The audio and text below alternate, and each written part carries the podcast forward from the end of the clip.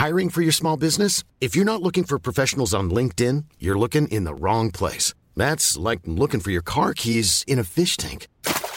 LinkedIn helps you hire professionals you can't find anywhere else, even those who aren't actively searching for a new job but might be open to the perfect role. In a given month, over 70% of LinkedIn users don't even visit other leading job sites. So start looking in the right place. With LinkedIn, you can hire professionals like a professional. Post your free job on linkedin.com slash people today.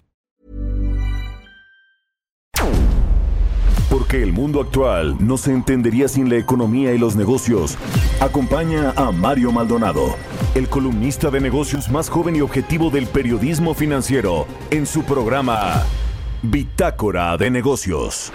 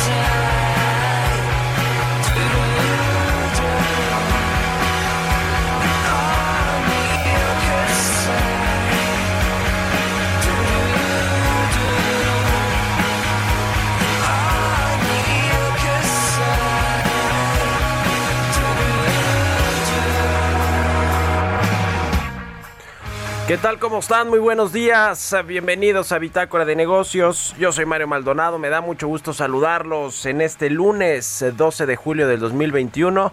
Son las 6 de la mañana con 4 minutos. Estamos transmitiendo en vivo desde la Ciudad de México en la cabina de El Heraldo Radio. Nos escuchamos en el Valle del País, a través del Valle de México, a través de la 98.5 de FM. Un saludo a todos los que se van despertando con el Heraldo Radio aquí en Bitácora de Negocios, también en Monterrey, Nuevo León. Allá nos escuchamos por la 99.7 de FM, en Guadalajara, Jalisco por la 100.3 de FM y en en el resto del país también a través de las estaciones hermanas de El Heraldo Radio en el sur de los Estados Unidos y nos vemos en el streaming que está en la página heraldodemexico.com.mx. Arrancamos este lunes como todos los días con un poco de música. Estamos escuchando una canción que se llama Spaceman. Es de eh, una banda eh, llamada Verdena. Es una banda de rock alternativo originaria del vino Italia. Y esta semana escuchamos canciones de bandas y artistas en italiano a propósito del campeonato de la selección de fútbol de Italia en la Eurocopa, quien venció en penaltis a Inglaterra. Fue un buen partido ayer en eh, Wembley, en este estadio emblemático donde fueron derrotados pues los ingleses. Un poquito lo que le pasó también a Brasil, que pues perdió con Argentina en el Maracaná, uno de los estadios el más emblemático de Brasil. En fin, bueno, vamos a entrar a la información. Hablaremos con Roberto Aguilar en breve los temas eh, financieros más relevantes, los mercados atentos a inicio de reportes corporativos y a los datos de inflación, mientras las variantes de COVID amenazan la recuperación de la economía global, eh, según el G20, donde por cierto también se llegó ya a este acuerdo de un impuesto mínimo global de 15% a las empresas. Eh, le va a pegar ahí más a las tecnológicas, lo hemos platicado aquí. Y también en septiembre de 2022 México aprobaría un impuesto global, eso dice Arturo Herrera, eh, el impuesto global mínimo que anduvo allá precisamente en Venecia, donde se hizo esta reunión del G20, allá en Italia. Vamos a hablar de esto con Roberto Aguilar, platicaremos también con Alejandro Saldaña, economista en jefe del grupo financiero B por Más.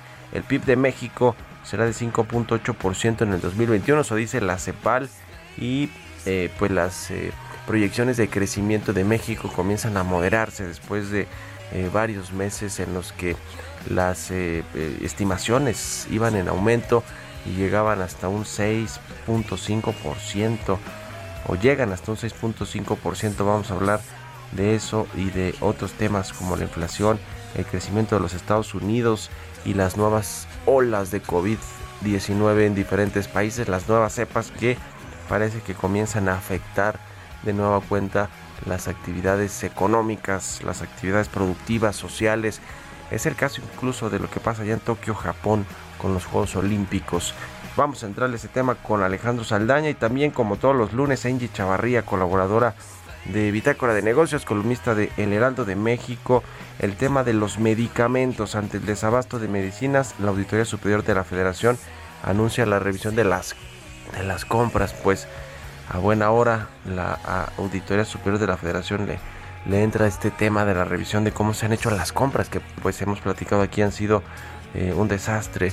Este tema de la UNOPS y de las compras de adjudicaciones directas, eh, pues ya la desesperación de los institutos de salud públicos para eh, pues tener los medicamentos y para poder distribuirlos también. Así que bueno, vamos a entrarle a todos estos temas hoy aquí en Bitácora de Negocios, así que quédense con nosotros. Es el lunes. Vámonos ahora con el resumen de las noticias más importantes para comenzar este día. Lo tiene Jesús Espinosa.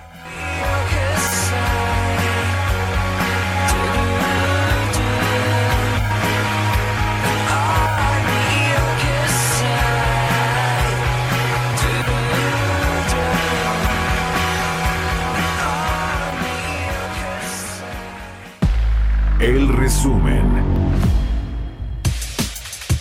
Este sábado en Venecia, los ministros de Finanzas del G20 aprobaron un acuerdo histórico para la imposición de un impuesto a las multinacionales con el objetivo de poner fin a los paraísos fiscales y que deberá entrar en vigor en el 2023. Arturo Herrera, secretario de Hacienda, señaló que el acuerdo global para una nueva tasa impositiva corporativa debería obtener fácilmente la aprobación del Congreso de México porque empleará la base de ingresos del país, aunque probablemente esto ocurra hasta septiembre del próximo año. Por su parte, Janet Yellen, secretaria del Tesoro de Estados Unidos, manifestó este domingo que el mecanismo recientemente aprobado para permitir que más países graben a las grandes multinacionales podría no estar listo para ser considerado por los legisladores sino hasta la primavera boreal del 2022.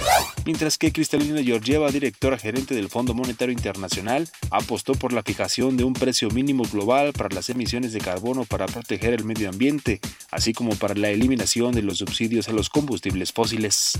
La secretaria del Trabajo y Previsión Social, Luisa María Alcalde, informó que a dos meses de la implementación de las reformas en materia de outsourcing, miles de trabajadores han salido de dicho esquema y han sido contratados por sus empleadores. El Instituto Nacional de Estadística y Geografía dio a conocer que el turismo internacional que recibió México en este año, el mes de mayo, superó en 941.3% al mismo periodo del año pasado, cuando el sector se vio golpeado por las restricciones impuestas por la pandemia del COVID-19. Bitácora de negocios en El Heraldo Radio. El editorial.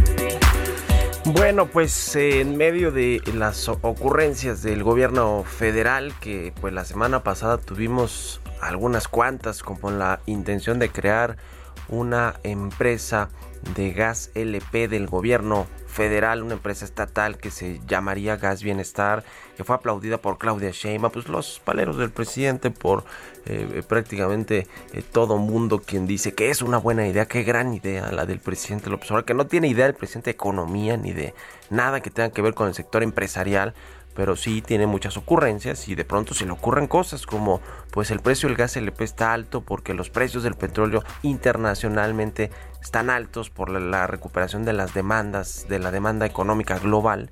Entonces aumenta el precio del gas LP y al presidente se le ocurre, ah bueno, pues está aumentando, se me hace que voy a crear mi empresa de gas LP como si el petróleo eh, pues lo tuviera el control de los precios el presidente López Obrador y, lo que tendría que hacer es subsidiarlo. Bueno, también habló el tema de la tortilla. Se dice que ahora viene la creación de una aseguradora gubernamental como la tuvimos pues hace varios años, ¿se acuerda de aquella aseguradora Hidalgo para los burócratas eh, que tenían pues esta eh, eh, el acceso a esta aseguradora del gobierno bueno pues ahora el gobierno querría se dice eh, trasciende que estaría en intención de proponer una aseguradora gubernamental y así pues seguramente le pondré aseguradora del bienestar, una cosa así, ¿no? Porque pues ya ve que esa marca de Andrés Manuel López Obrador y su 4T está muy presente en toda su administración, desde la Secretaría del Bienestar, el Banco del Bienestar,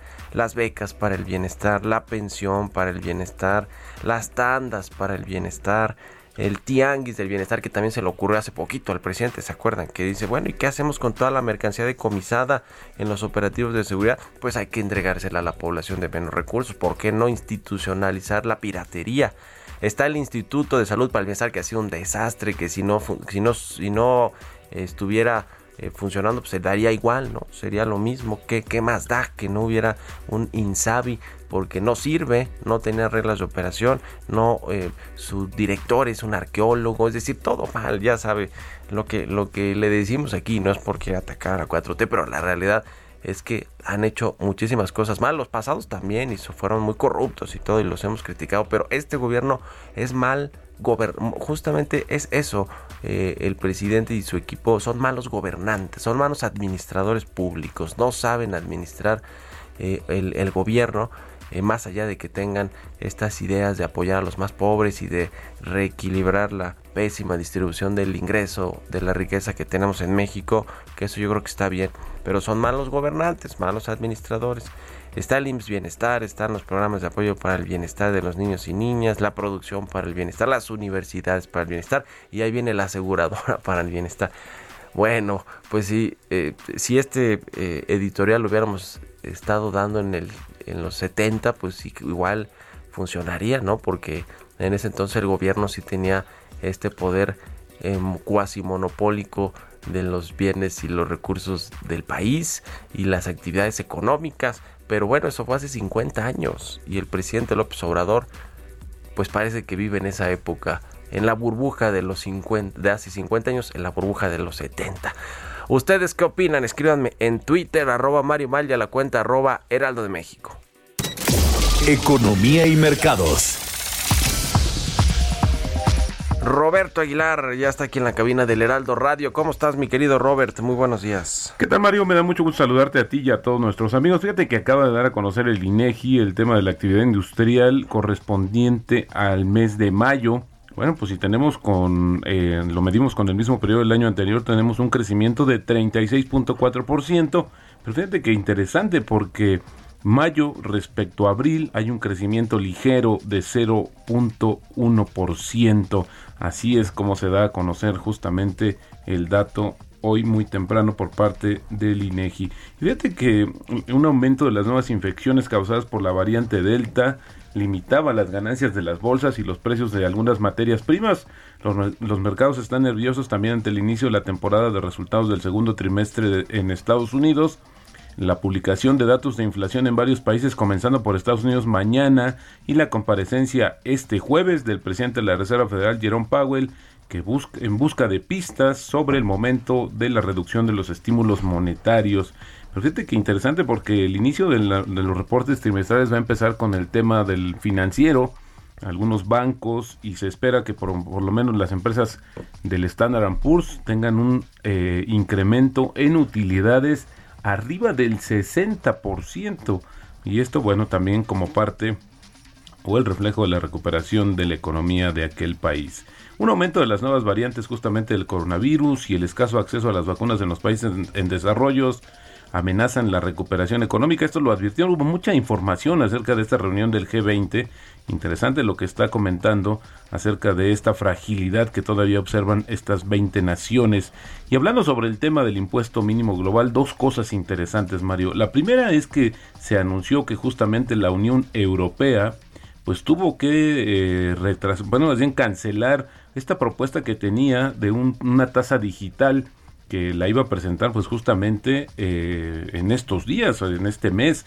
Y bueno, y es que luego de que la Unión Europea recibiera mayor presión por parte de Estados Unidos y luego también el anuncio de ya la confirmación de que las 20 mayores economías del mundo pues acordaron esta reforma global de impuestos a las compañías multinacionales, pues se apagó este tema y bueno, pues tiene mucha lógica porque también no se trata de seguir sumando impuestos a este tipo de compañías, pero ante la ausencia de criterios contables eh, y fiscales, pues esto era lo que estaba proponiendo justamente la Unión Europea. Y en ese sentido, la secretaria del Tesoro de Estados Unidos, Janet Yellen, dijo que un mecanismo recientemente aprobado para permitir que más países graben a las grandes multinacionales podría no estar listo para ser considerado por los legisladores, sino hasta la primavera del 2022. Yellen sostuvo en una rueda de prensa después de la reunión justamente del G20 que la resignación de derechos tributarios de la OCDE estaba en una vía ligeramente más lenta que un impuesto corporativo global de al menos 15% como parte del acuerdo fiscal entre 132 países.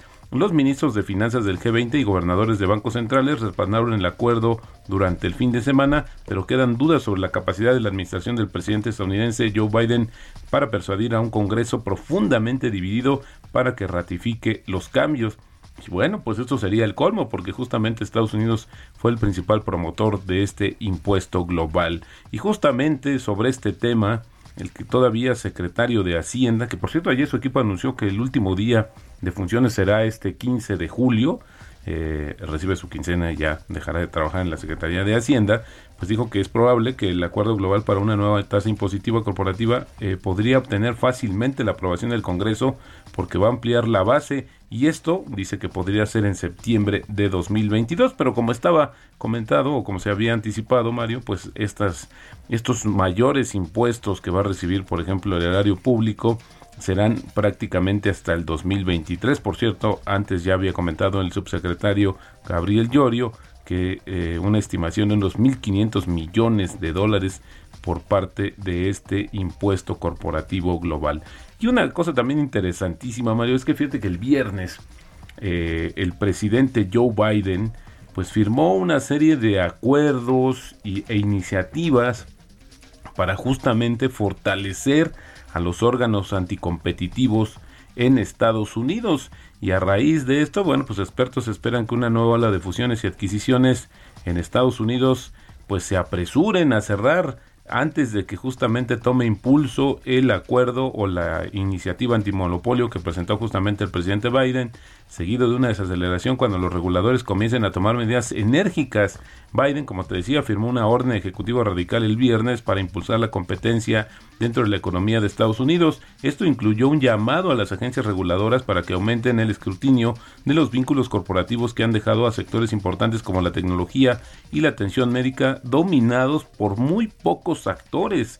La orden se produjo en medio de un frenesí de fusiones y adquisiciones sin precedentes, ya que las empresas piden préstamos a bajo precio y gastan pues mucho efectivo que han acumulado en acuerdos transformadores para reposicionarse en el mundo luego de, que se supere justamente el tema de la pandemia. En el segundo trimestre del año, Mario, más para poner un poco en contexto esta situación, se anunciaron acuerdos por casi 700 mil millones de dólares solo en Estados Unidos. Interesante porque también China recientemente pues como que apretó las tuercas en todo el tema competitivo en aquel país. Y de hecho pues uno de los principales eh, pues te diría eh, quienes sufrieron o padecieron esta situación pues fue justamente Didi esta empresa de transporte que recién debutó en la Bolsa de Valores de Nueva York. Otro dato también muy interesante, Mario, es que la decisión del Banco Central de China de reducir la cantidad de efectivo que los bancos deben mantener como reserva fue una operación de liquidez rutinaria y no refleja un cambio en la política monetaria. Esto lo dijo justamente en una entrevista ayer el asesor del Banco Central chino y bueno, que también es miembro del Comité de Política Monetaria justamente del Banco Popular de China, pues se lo dio, esta entrevista se la dio al Financial News, este diario de circulación en, eh, local, y bueno, pues habla acerca de que el recorte va a contribuir a crear un entorno monetario y financiero adecuado para un desarrollo económico de alta calidad y el mantenimiento de la estabilidad de los precios. El Banco Central de China pues justamente el viernes anunció que va a reducir la tasa de interés real para todos los bancos en medio punto, en medio, en 50 puntos básicos a partir del, eh, de justamente del 15 de julio. Al anunciar la medida, la entidad señaló que su política monetaria prudente se mantenía sin cambio. El recorte se produjo después de que el gabinete de China sorprendiera a los mercados con el anuncio el miércoles de que las autoridades utilizarían los recortes oportunos justamente para ayudar a las pequeñas empresas a hacer frente a la subida de los precios de las materias primas, que bueno, pues también se está padeciendo pues, prácticamente en todo el mundo este incremento. Y bueno, una noticia que también sorprendió, sobre todo por de quién viene, es que el fabricante eh, justamente de cigarros, Phil Morris, acordó comprar Vectura, una empresa eh, por 1.440 millones de dólares y esto le va a dar a la firma estadounidense acceso tratamiento, a tratamientos para enfermedades respiratorias y a la tecnología de dispositivos de inhalación justamente de esta firma británica. Interesante la jugada. Algunos dicen que es más financiera porque se enfrentó a varios fondos de inversión que tenían pues una postura muy alta o querían tenían las intenciones de adquirir esta compañía y pues no se descartan, no, no le veo mucho sentido que también la tenga desde el punto de vista de negocios y quizás posteriormente estemos escuchando de una desinversión. Y bueno Mario, y el tipo de cambio, fíjate que está cotizando en estos momentos en 19.97, así es como está cotizando en estos momentos. Y bueno, también es importante comentar que ya con esta, este movimiento hay una... Eh, ligera apreciación en los últimos tres meses de 0.7%, pero también importante que en el año pues la situación no es está prácticamente tablas con el tipo de cambio. Y si me permites rápidamente la frase del día de hoy, una frase que viene pues de más allá de diría yo que del cielo, es que eh, justamente, justamente Richard Branson, este empresario británico, no hay mayor cosa que puedas hacer con tu vida y tu trabajo que seguir tus pasiones.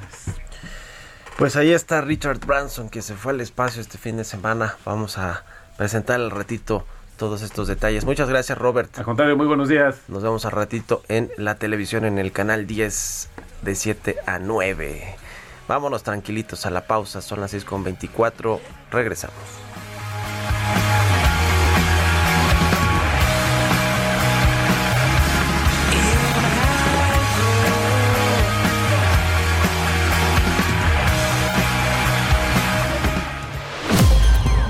Continuamos en un momento con la información más relevante del mundo financiero en Bitácora de Negocios con Mario Maldonado. Regresamos. Estamos de vuelta en Bitácora de Negocios con Mario Maldonado. Entrevista.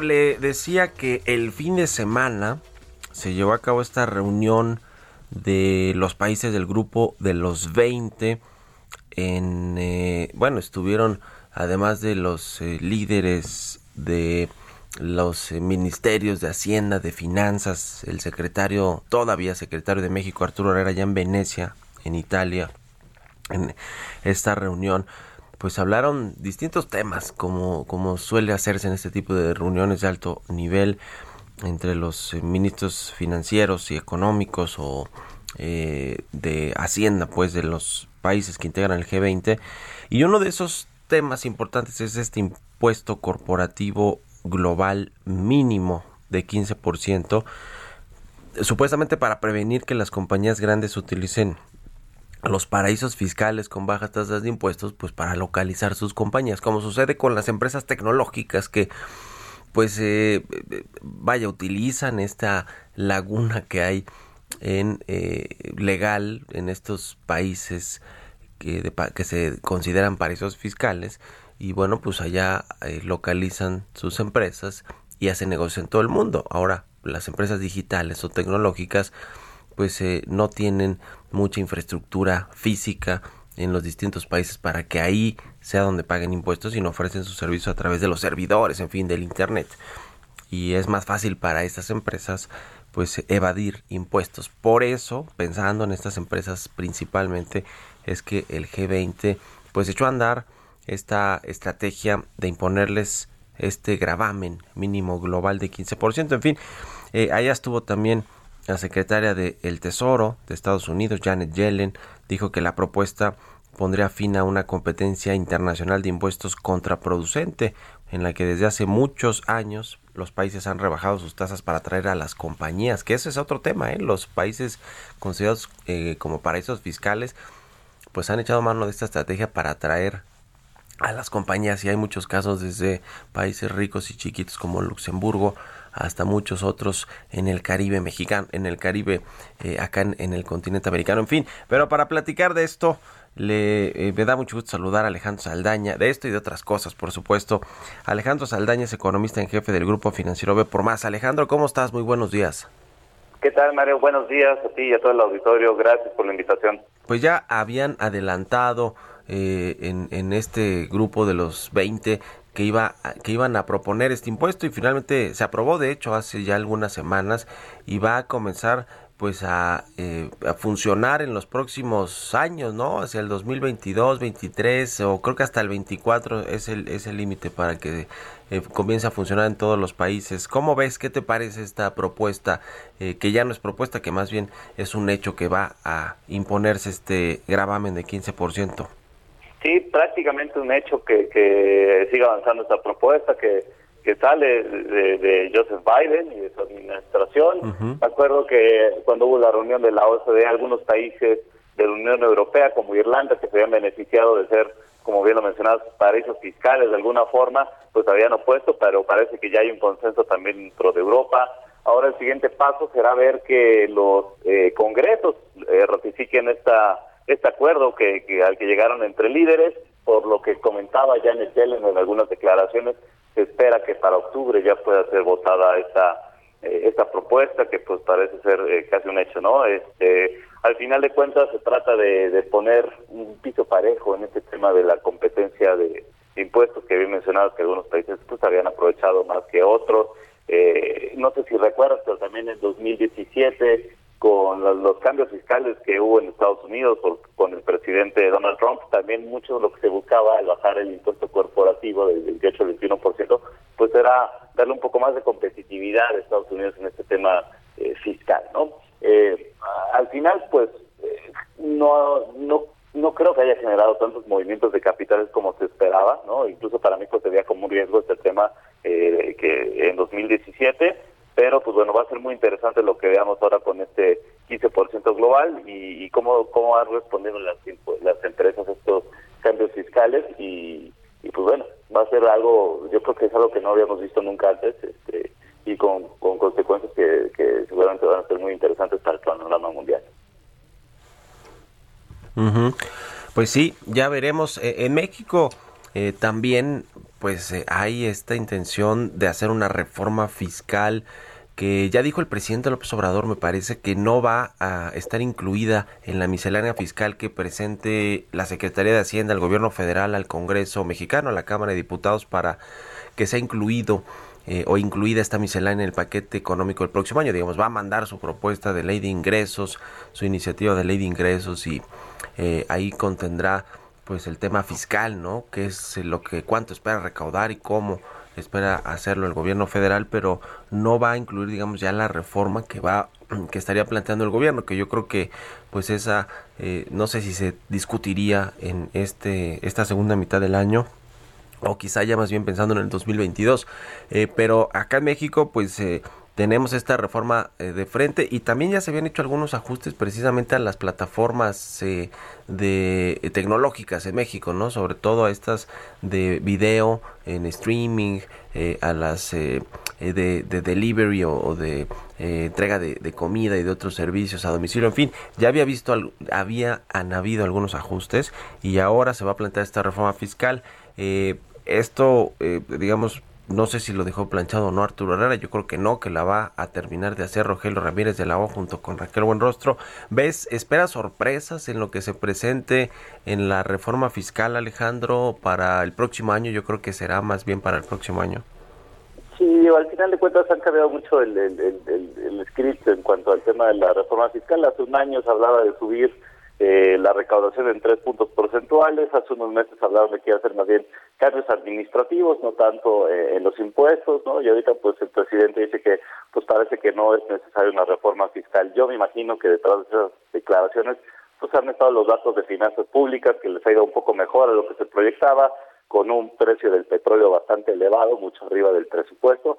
Entonces, pues bueno, eh, seguramente sí seguiremos viendo algunos cambios, como bien lo mencionas en algunos puntos, como son esto, el comercio electrónico, todos los servicios por Internet, que de alguna forma tienen que pagar impuestos, ¿no? Y, y pues eh, las autoridades fiscales pues van adaptándose también a estos nuevos, estos nuevos cambios en la economía, ¿no? Entonces, este, eso pues puede que lo sigamos viendo. Y eh, por el otro lado, temas administrativos, eh, mecanismos para tratar de, de, cobrarle más, ¿no? O cobrar mejor, ¿no? Que creo que esto ha sido pues uno de los puntos a favor de esta administración. Eh, han sido bastante eh, cuidadosos y, enfocados en tratar de recaudar más eh, sin subir algunos impuestos. ¿no? Eh, tenemos ahí el ISR que se cobra a las empresas, que de hecho el año pasado pues creció de forma bastante importante, independientemente de que estuviéramos en la peor crisis en las últimas décadas. Entonces yo creo que va a seguir yendo por ese lado el tema eh, de los impuestos.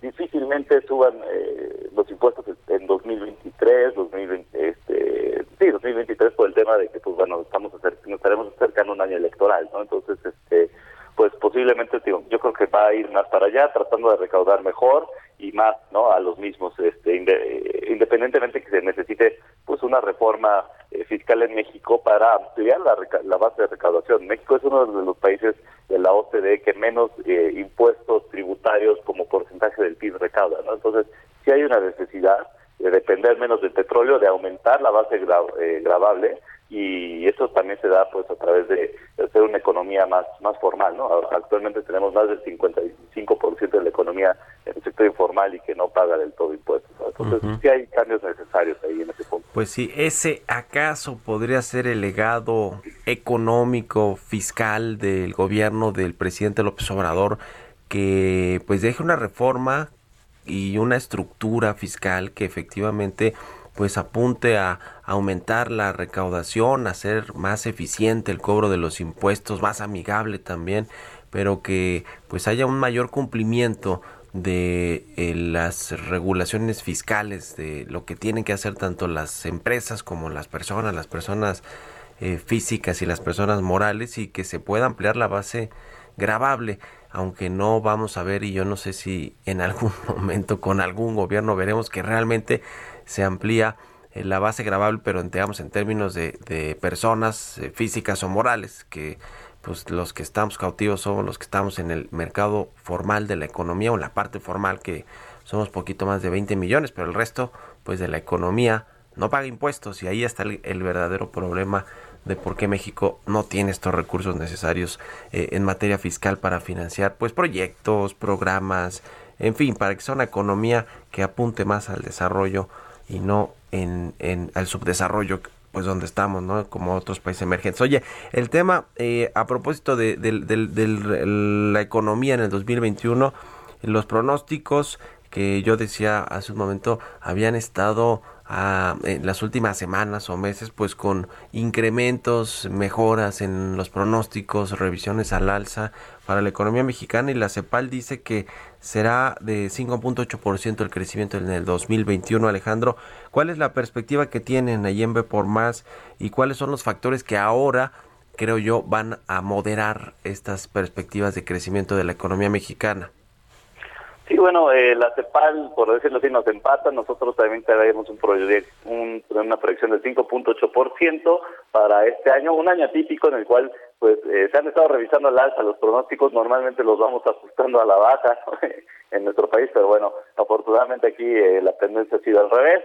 Eh, 5.8% para este año de acuerdo a nosotros, 2.6 para el que sigue.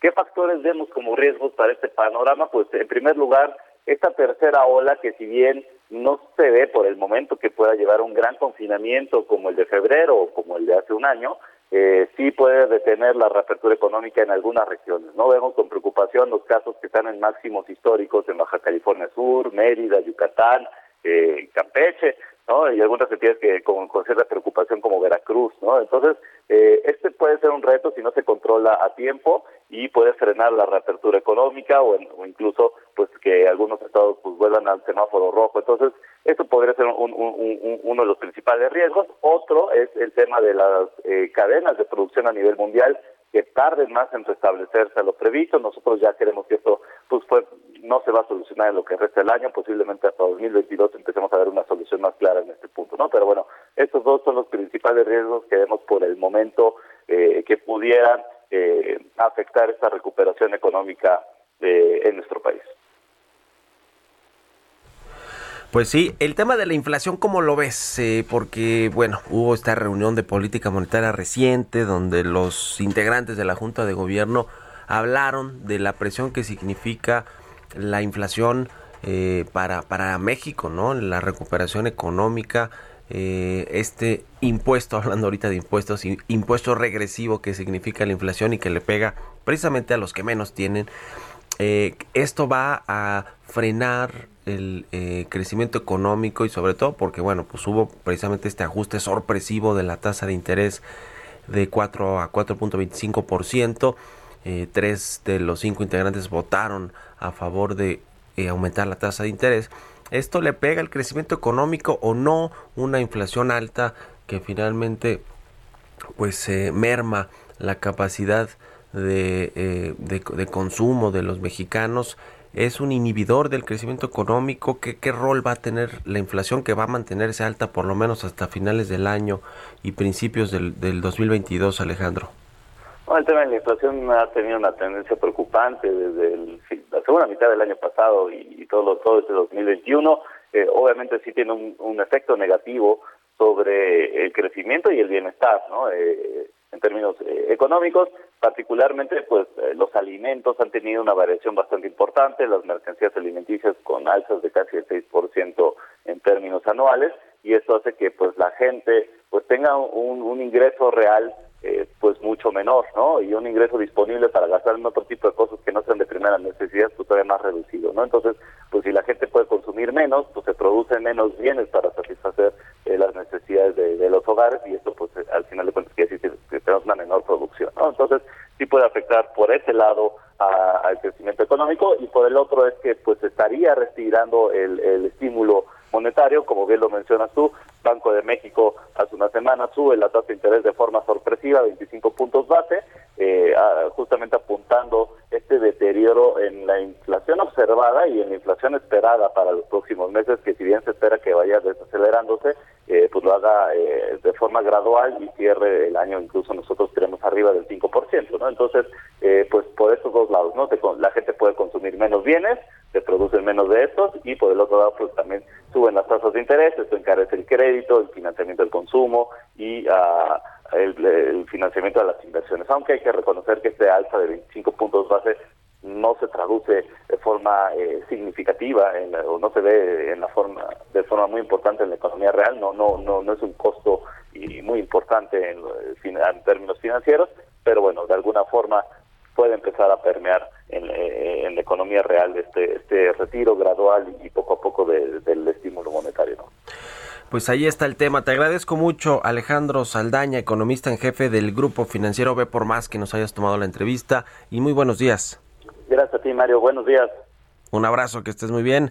Hasta luego, son las 6 con 46 minutos. Hablando de esto, el, el, secretario de Hacienda de esta reunión del grupo de los 20 en Italia, el secretario de Hacienda Arturo Herrera, publicó un video en sus redes sociales, en su cuenta de Twitter, en el que habló de este acuerdo histórico sobre el impuesto mínimo global y también se despidió Arturo Herrera dijo que pues esta era una de los últimos videos, casi casi que con esta me despido, porque como nos decía Roberto Aguilar, y aquí ya lo habíamos eh, platicado hace, hace tiempo, hace varios días, que dejaría la Secretaría de Hacienda el 15 de julio, eh, o sea, pues este jueves Arturo Herrera ha dado entrevistas, nosotros platicamos con él en la televisión un poquitito antes de que se anunciara eh, la pues el enroque eh, la propuesta que va a hacer el presidente para que sea el nuevo gobernador de Banco de México y en su lugar llegue Rogelio Ramírez de la O. Esto fue lo que dijo en su video, casi casi que el video de despedida Arturo Herrera sobre esta cumbre del G20 y sobre su salida de la Secretaría de Hacienda. Una reunión es extraordinariamente exitosa, sobre todo porque el punto más importante que estábamos discutiendo, que era la aprobación del impuesto mínimo global, fue, llegamos a un acuerdo. Este es un acuerdo realmente de carácter histórico que va a garantizar eh, disminuir al mínimo la evasión fiscal que existe sobre todo entre las grandes empresas. Un segundo punto que tocamos fue el tema de la recuperación y el rol que las vacunas juegan en ello. Todos concluimos que francamente estamos ya en una etapa de recuperación, pero también tuvimos que aceptar que es una recuperación asimétrica, donde hay algunos países que tienen acceso muy limitado a las vacunas, sobre todo en algunas regiones de Asia y del África subsahariana.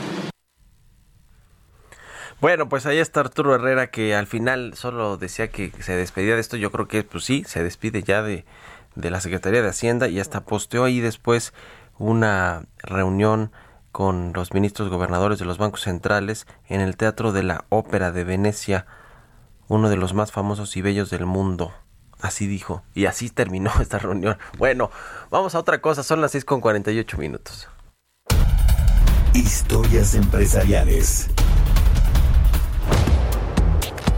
Porque quien hizo historia fue Richard Branson, este empresario, emprendedor, innovador, eh, que es fundador de Virgin Galactic, se lanzó con éxito al espacio exterior este fin de semana, se convirtió en la primera persona en viajar al espacio a bordo de una aeronave que él mismo ayudó a financiar. Vamos a escuchar esta pieza que preparó Giovanna Torres.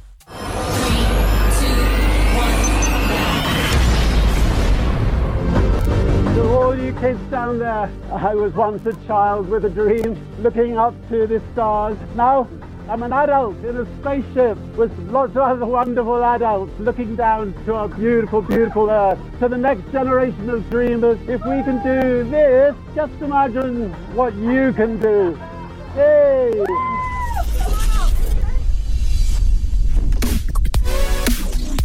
Richard Branson, el multimillonario inglés, cumplió este domingo el sueño de muchos, viajar al espacio. Bajo el sello de su firma Virgin Galactic, una de las más de 40 empresas a través de las cuales aumenta su fortuna, valuada en cerca de 6 mil millones de dólares. Con este viaje, Branson se pone a la delantera frente a Elon Musk y Jeff Bezos, millonarios que también han apostado por el sector. El empresario viajó con dos pilotos y tres especialistas de tripulación desde Nuevo México al espacio y aunque la misión duró menos de una hora, fue considerada todo un éxito. El avión espacial suborbital VSS United fue transportado al espacio por una nave nodriza de la que se separó al llegar a los 15 kilómetros de altura, logrando alcanzar una velocidad de 3.700 kilómetros por hora. Se prevé que los vuelos suborbitales turísticos comiencen a principios de 2022 y de acuerdo con Virgin Galactic, ya tiene una lista de 600 pre-reservaciones de sus vuelos que pasaron de 200 mil a 250 mil dólares, aunque el precio final está por definirse. En tanto, Sir Richard Branson sorteará dos boletos entre sus donadores a través de su página omaze.com con el deseo de que todos tengan la fortuna de ver la Tierra desde el espacio, un sueño que dijo había tenido desde pequeño. Para Bitácora de Negocios, Giovanna Torres.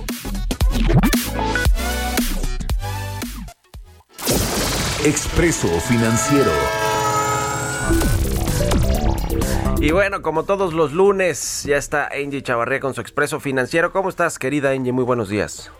Hola, ¿qué tal? Muy buenos días, Mario. Muy buenos días a todos y arranque de semana. Pues bueno, hoy vamos a platicar que por fin la Auditoría Superior de la Federación pues va a auditar el sector salud sobre la compra de vacunas contra el COVID y el abasto de medicamentos contra el cáncer que se ha vuelto pues un tema muy sensible para todos estos padres de familia que todavía no han tenido respuesta sobre el tratamiento completo de sus niños.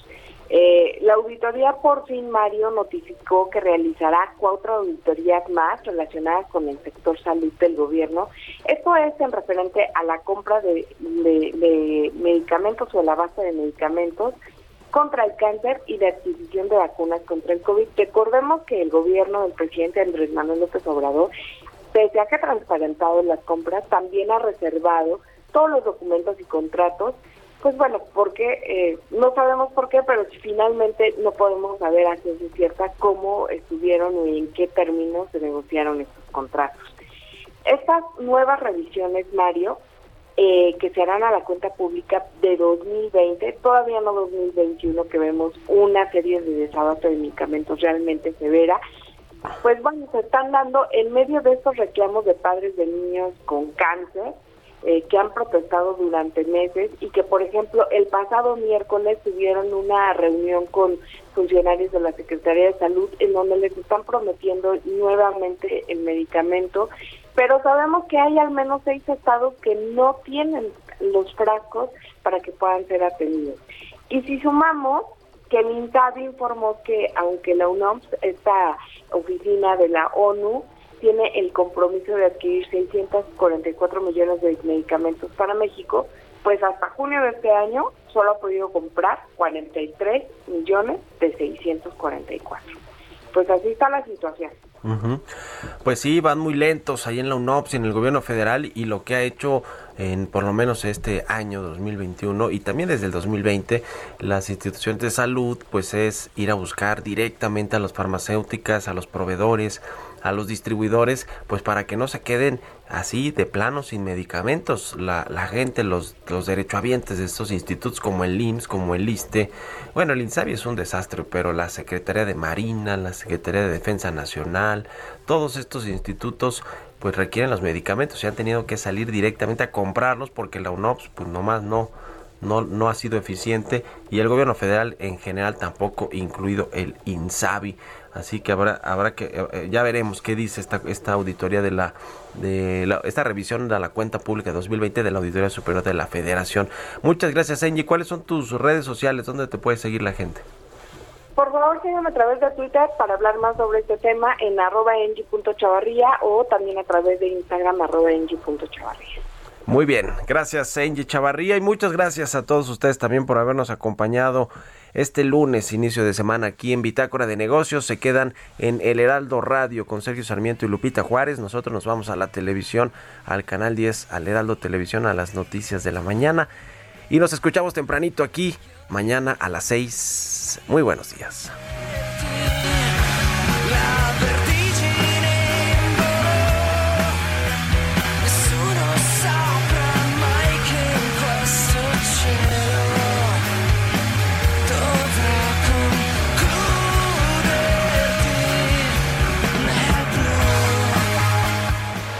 Esto fue Bitácora de Negocios con Mario Maldonado, donde la H suena y ahora también se escucha una estación de Heraldo Media Group.